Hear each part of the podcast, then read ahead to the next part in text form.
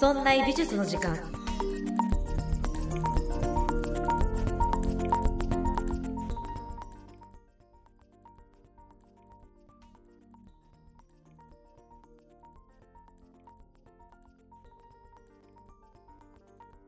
美術を身近にするこの番組「そんな美術の時間」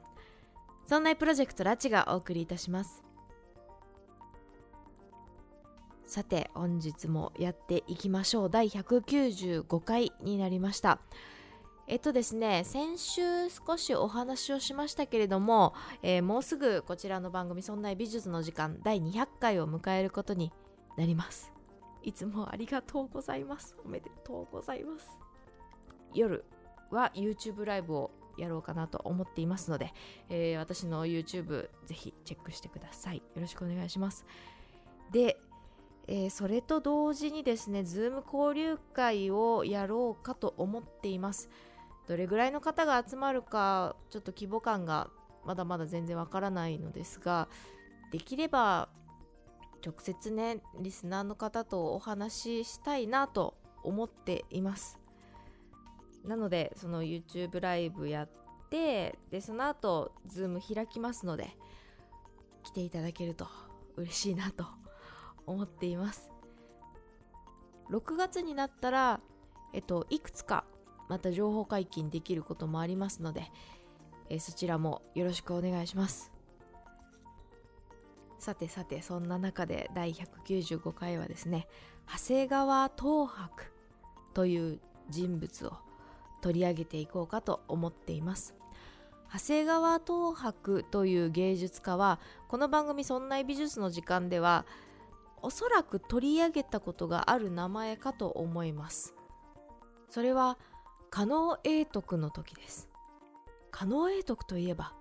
加納派一門の一大大スターだった。織田信長そして豊臣秀吉についた。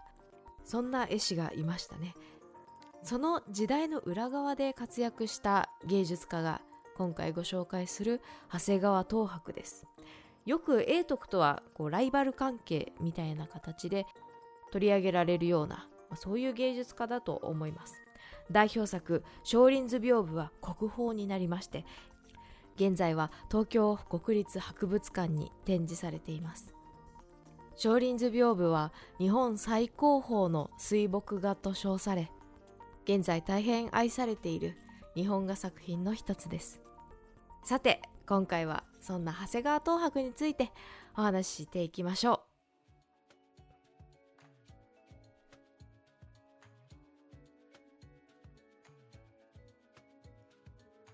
はいまず一つ目に生、えー、い立ちお話ししていきましょう。幼少期の頃から遡っていきます。天文8年1539年生まれです。ちなみに加納永徳は1543年ということで4つ違いになっていきます。1539年能登の国の戦国大名であった畠山氏の家臣。奥村綾之丞宗道の子供として現在の石川県で生まれることになります。幼い頃に染め物業を営んでいた長谷川宗清に養子に行くことになりましてそこから長谷川東博の長谷川が、えー、来たのかなというところですね。そしてその長谷川宗清に育てられながら、えー、若い頃はこの能登地方、まあ、地方のところで日蓮宗の仏画肖像画などを制作したと言われているそうです。宗清も絵を描いていたらしく長谷川東博はえおそらくあのそのお父さんから絵を習った。そうなんですね。現在知られている最も古い作品は26歳の質だそうです。日蓮聖人座像。日蓮宗のね。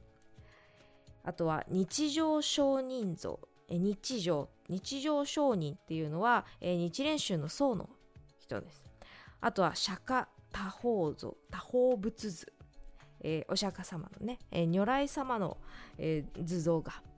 描かれている作品と。なので長谷川東博って後に少林図屏風とかこう松のこう風景の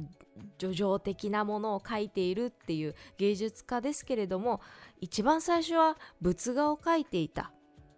それがルーツだったみたいですね。そして数え出し30で嫡男急増が誕生します。公私ともに順調かと思われた長谷川東博ですが33歳の頃育ての親であった宗清ら両親が亡くなってしまいました。この両親が亡くなったことを機会に今まで地方で仏画を描いて制作していた、えー、東博ですけれどもこの能登、の地方を離れて京都に向かうことになります。まだまだ幼い急増を連れて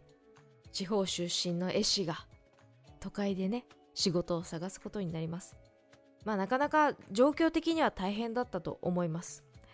一説には狩野派の門を叩いたともされています。ですが上京後間もなく1572年には本法寺の住職であります日行商人の肖像画を描いています。これが異例中の異例大抜擢だったそうです。なぜその京都で活躍していた絵仏師の人たちではなくって地方からやってきたこの長谷川東博が大抜擢されたかはわからないそうです。何かのコネがあったのか。いやでもその可能性も低いと。だけど出来栄えは素晴らしかったそうです。この本法寺というのは日蓮宗の本山ですのでその日蓮宗の関連で何かつながっていてというのがもしかしてあったんじゃないかなと私は思っています。もしくはねこう上京してから気づいた関係だったのかもしれません。東博は上京すると堺の文化と接触することになります。おそらくここで千利休と出会ったことでしょう。後に千利休の肖像画を描いたりとかもしていますしここで茶の湯の文化あっさりしてだけど味わい深いっていうこの茶の湯の文化に触れてえ自分の画風を後に変えていくきっかけになったんじゃないかと言われています。利休との縁なのかえその後、え利休とゆかりのある大徳寺ここに、え東博が出入りするようになります。先ほどの本法寺は、え日蓮宗のお寺でしたけれども大徳寺は、え臨済宗、え禅を広めた臨済宗のお寺です。また木形画に触れたこともまあ上京して新しい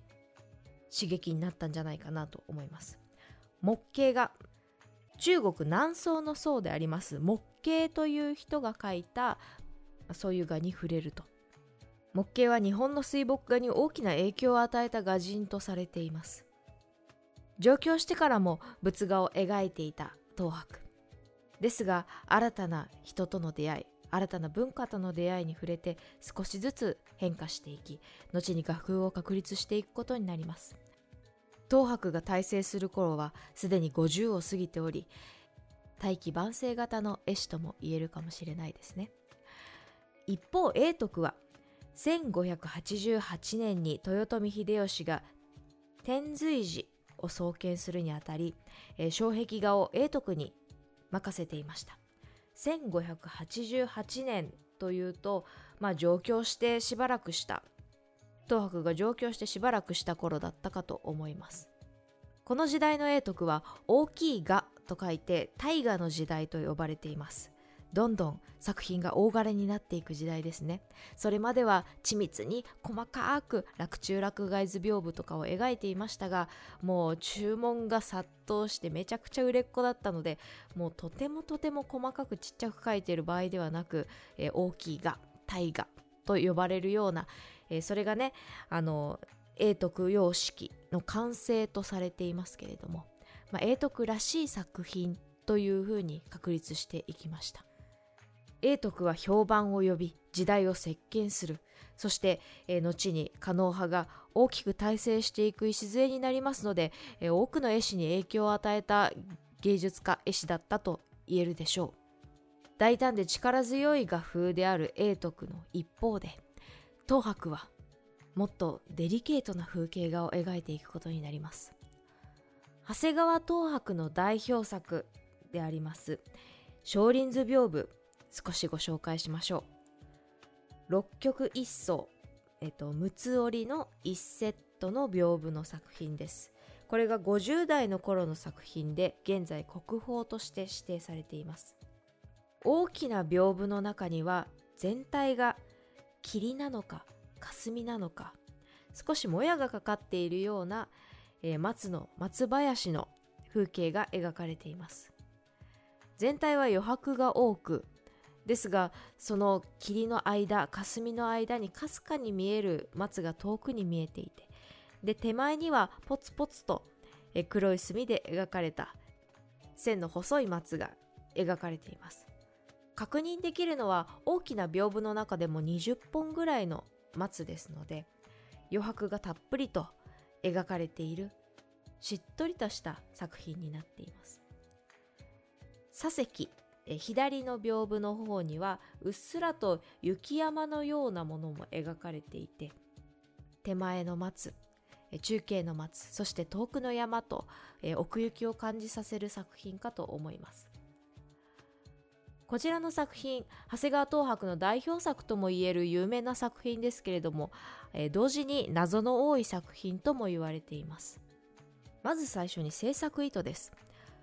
この少林図がなぜ描かれたのかが実ははっきりしていないそうです。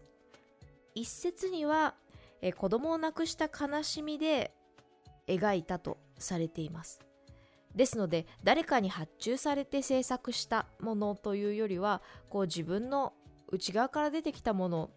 というふうに言えるのではないでしょうか。嫡男だった久蔵は26歳の若さで亡くなってしまいます。ちょうど東博が50代の頃に久蔵が亡くなってしまったとされるので、まあ、そこの息子の死の悲しみが投影されているのではないかということです。それを裏付けるように説明できるのが実はこの少林図屏風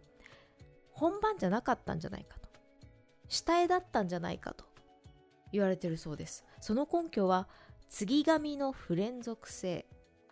大きい屏風絵を描くときに紙をねついでついで描くんですよ。こうくっつけてくっつけて。でそれで、えー、大きな作品を描いていくわけなんですね。で屏風絵もこの今回のね六曲一層の屏風絵もすごく大きな作品なんですけれども、えー、何枚も何枚もこうついで描いているんです。で右石と左石、えー、右側と左側をこう同時に描いていくとするならば左側と右側の、えー、紙のつなぎ目って一緒になるはずなんですよ。まあそうですよねこう丁寧に屏風絵描こうとするとこう綺麗に継いででそれで、えー、帳尻合わせて描いていくと思いますのでですが、えー、少林図屏風に関しては継ぎ目がちょっとずれていたそうなんですね。そこから考えるにじゃあもともとこういう構図ではなくって、えー、屏風絵に表具する時に、えー、こう紙をずらしてでちょうどいいところで表具したんじゃないかと言われています。ですのでこの絵を描いた当時はまだまだ下書きのつもりででこれから本番に入る時に調整しようかなって思っていたんじゃないかと言われているそうです。他にもちょっとこれ雑じゃないかなって思われるとこがあるそうです。それはこの松の木の根元をじっくりと見ているとなんかこう炭がこう溜まっている炭だまりがあってでそれでそのまま乾きましたという跡が残っているそうです。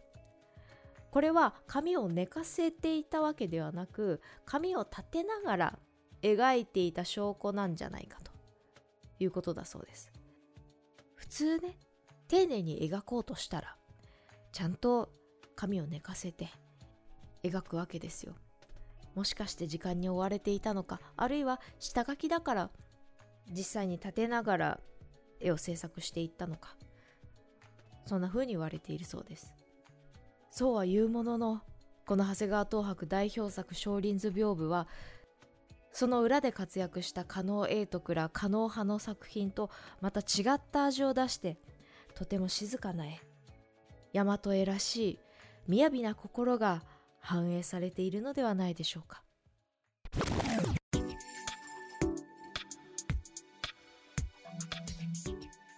さていかがだったでしょうか？今週の配信はここまで。この後 audiobook.jp ではおまけ音声をつけています。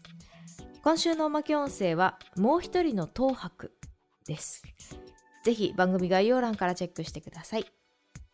そんな美術の時間では皆さんからのご意見ご感想などメールをお待ちしておりますメールアドレスは art.0438.jp art. 数字で 0438.jp です。また、そんないと名の付く番組は他にも、そんなことないっしょ、そんない理科の時間 B、そんない雑貨店と3番組ありまして、そんないプロジェクトというグループでお送りしております。そんなプロジェクトにはウェブサイトもありまして、そこから今配信中の番組や過去に配信していた番組を聞くことができます。URL はそんない .com、sonnai.com となっております。また Twitter もやっていますので、そちらの方はそんな IP で検索してみてください。そんないプロジェクトは Voicy でも発信しています。